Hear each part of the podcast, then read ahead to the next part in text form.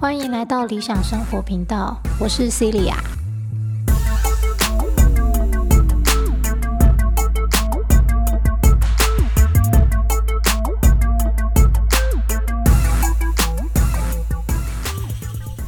好，今天来讲软实力里面的爱自己的能力。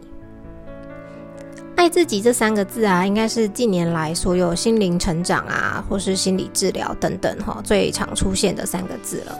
好，那其实还是有很多人会觉得爱自己不是那么容易，好，甚至搞不清楚到底怎样叫做爱自己。好，毕竟自私很容易，爱自己不容易嘛。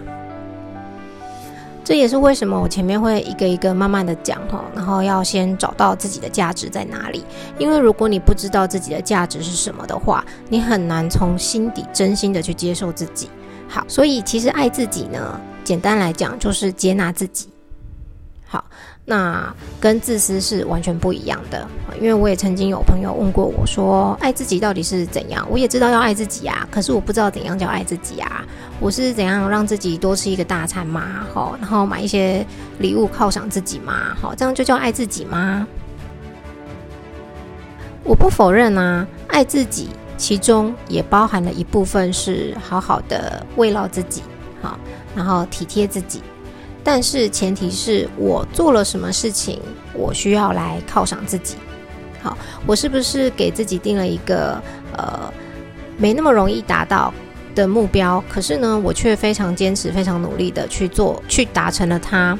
那如果是这样子的话，我给自己一个小小的奖励，哈，比如说吃个蛋糕啊，好，或者是哎买一个不错的包包啊，等等，我觉得这算是一个爱自己的犒赏，没有问题，好。但是比较多人是他只是因为今天心情不好，好，我就想要去买一个包，今天心情不好，我就要去怒吃。其实自己事后回来扪心自问，你很清楚，那只是叫做发泄，好，发泄不是爱。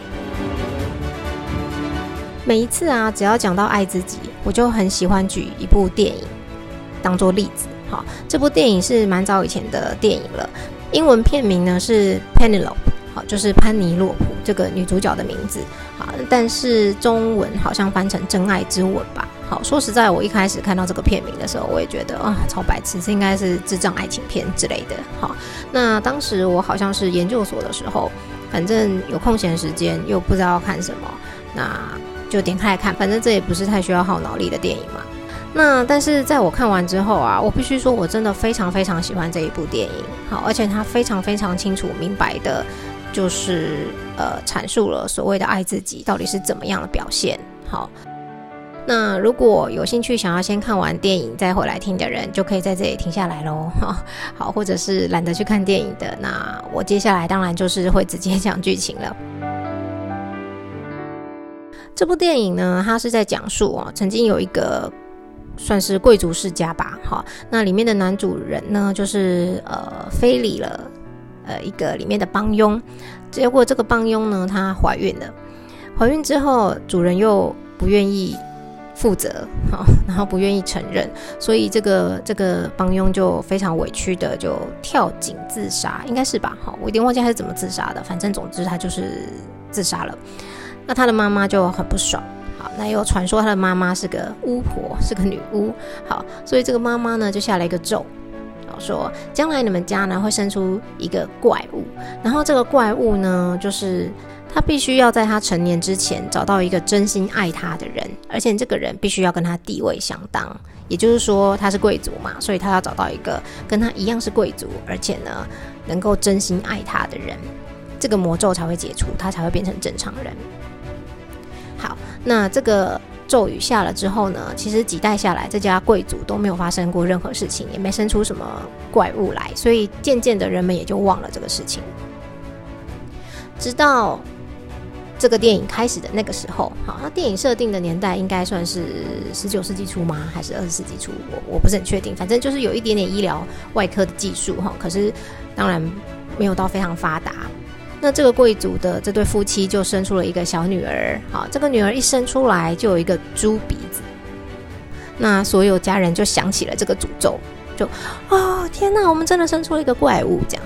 那因为很有钱嘛，就想说哦，那没关系啊，我们去动动手术嘛，也许就可以把这个整形好修成正常人的鼻子。可是医生去评估了之后，发现哎不行哎，在动这个手术啊，可能会碰到他的其他动脉什么之类的哈，所以就不能进行手术。所以这个小女孩就只能一直拥有着一个猪鼻子长大。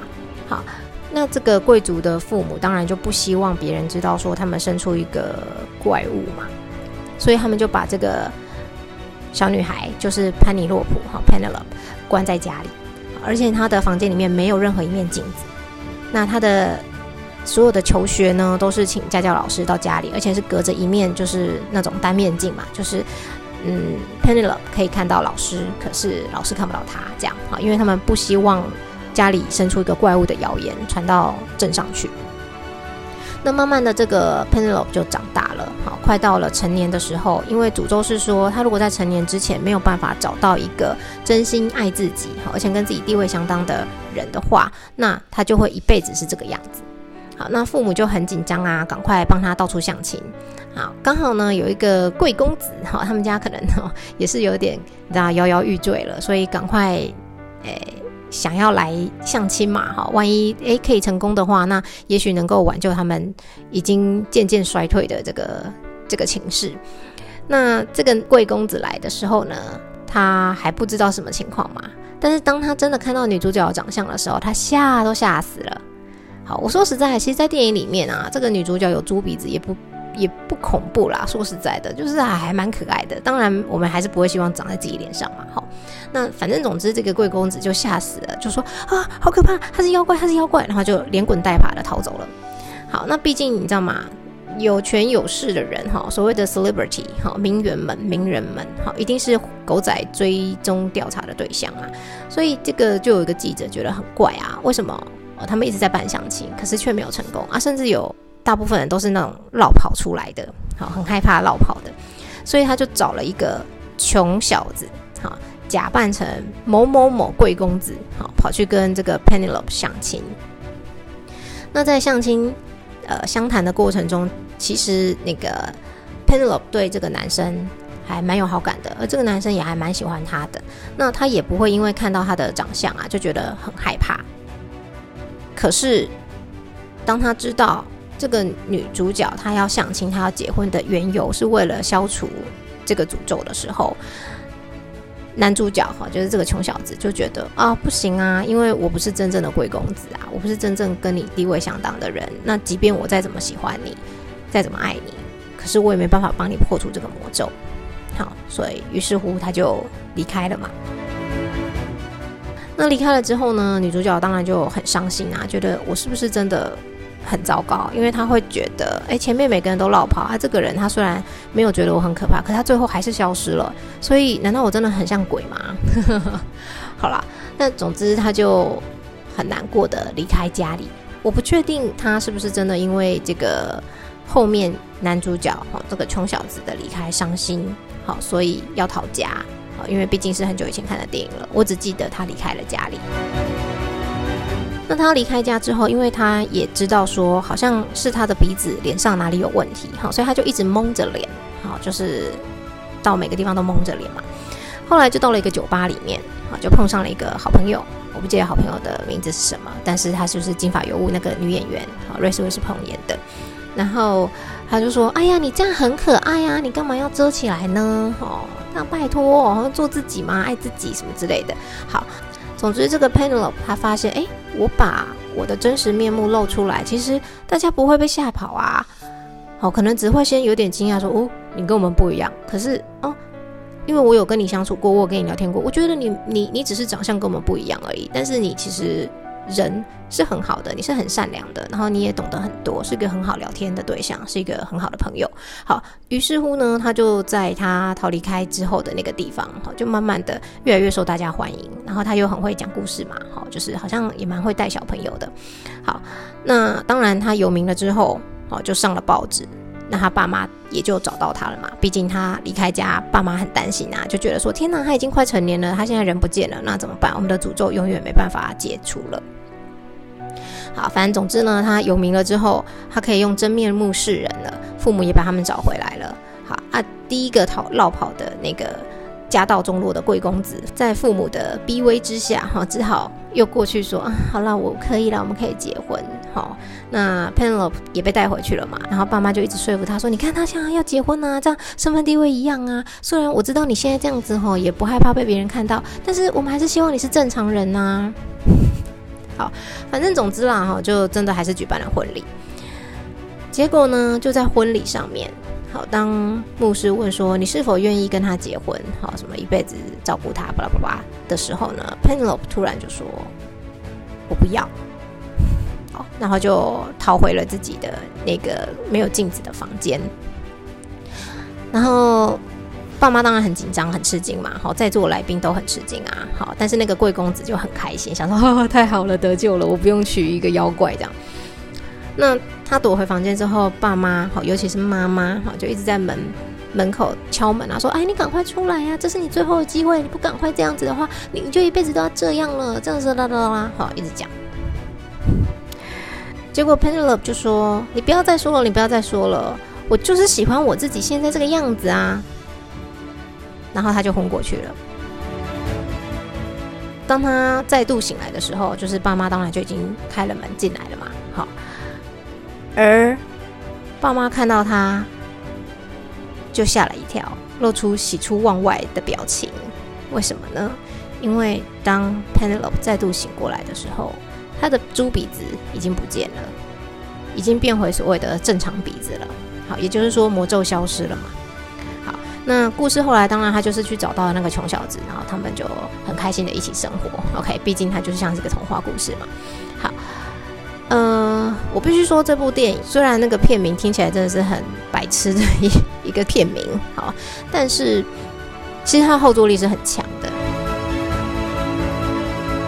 为什么最后 Penelope 说了“我就是喜欢我自己这个样子啊，我没有要改变什么”，然后他突然就变好了呢？因为他自己就是那一个。地位相当，而且真心爱自己、真心接纳自己的那个人啊。那为什么会说他后坐力很强呢？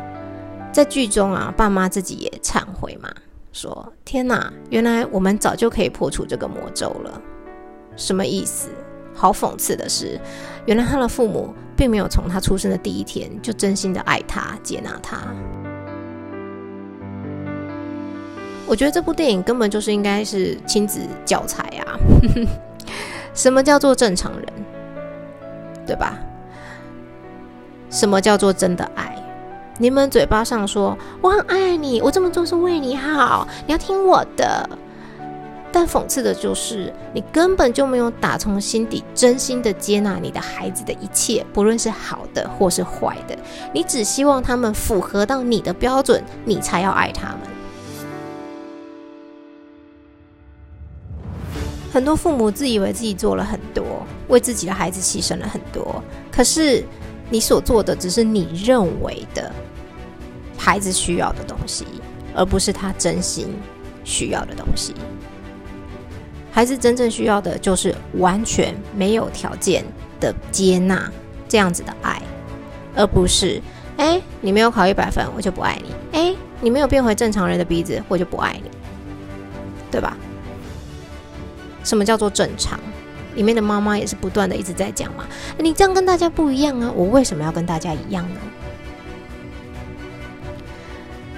打从一开始根本就是你们不接受我跟别人不一样，对吧？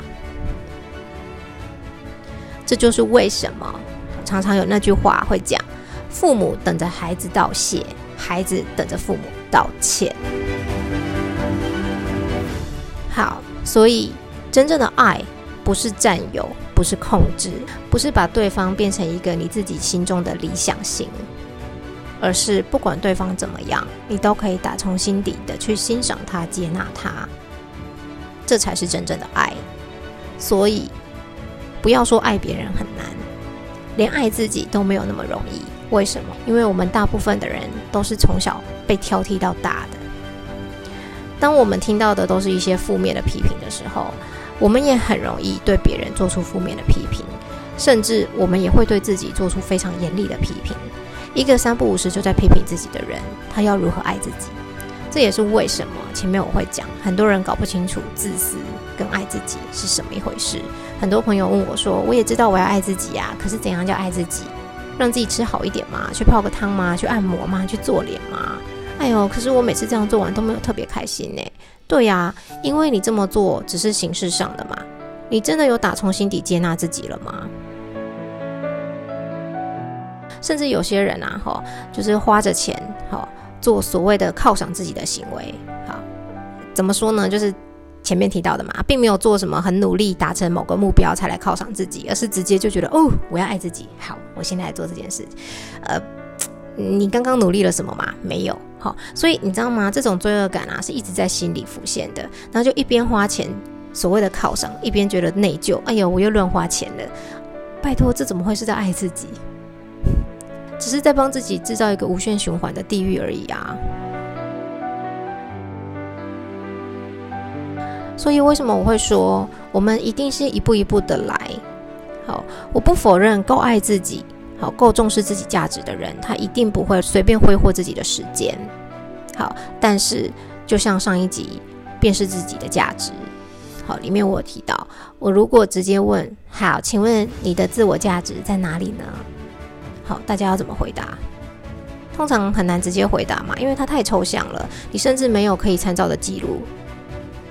所以，与其从一个抽象的地方下手，不如我们就先从我们可以动动笔、拿一张纸就可以做到的事情开始。好，不论是子弹笔记、写日记，各种你要用电子的也一样，只要你有办法如实的追踪记录自己成长的历程。好。所谓的成长的历程是什么？就是哦，我看了什么样的书，我从这个书里面得到什么样的呃收获？我看了什么样的影片，看了什么样的影集，我听了什么样的 YouTuber 或是 Podcaster 的分享，我有什么样的收获？好，不要只是看完听完就啊很棒，然后就过去了。你没有任何一个记录的话，你无法回来追踪自己到底经历了什么样的事情，然后对照自己跟之前。有没有什么样的改变？有没有什么样的进步？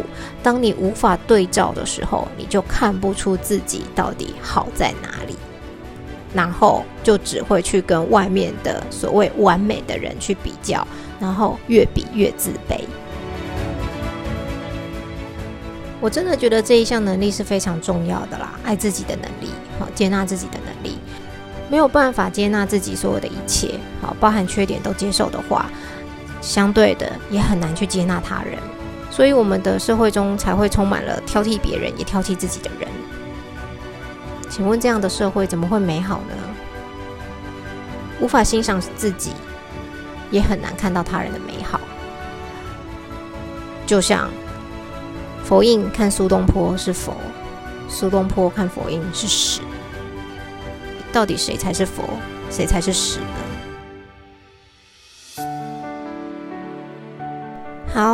除了之前说哈追踪记录，发现自己的价值，我个人觉得另外一个练习也是可以多多尝试的。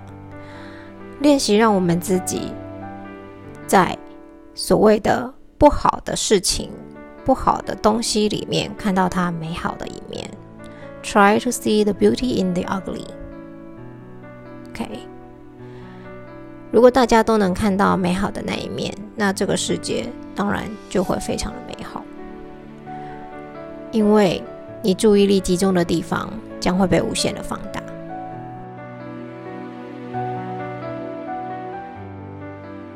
祝福大家都能成为一个真心接纳自己、爱自己、照顾自己的人。下次见，拜拜。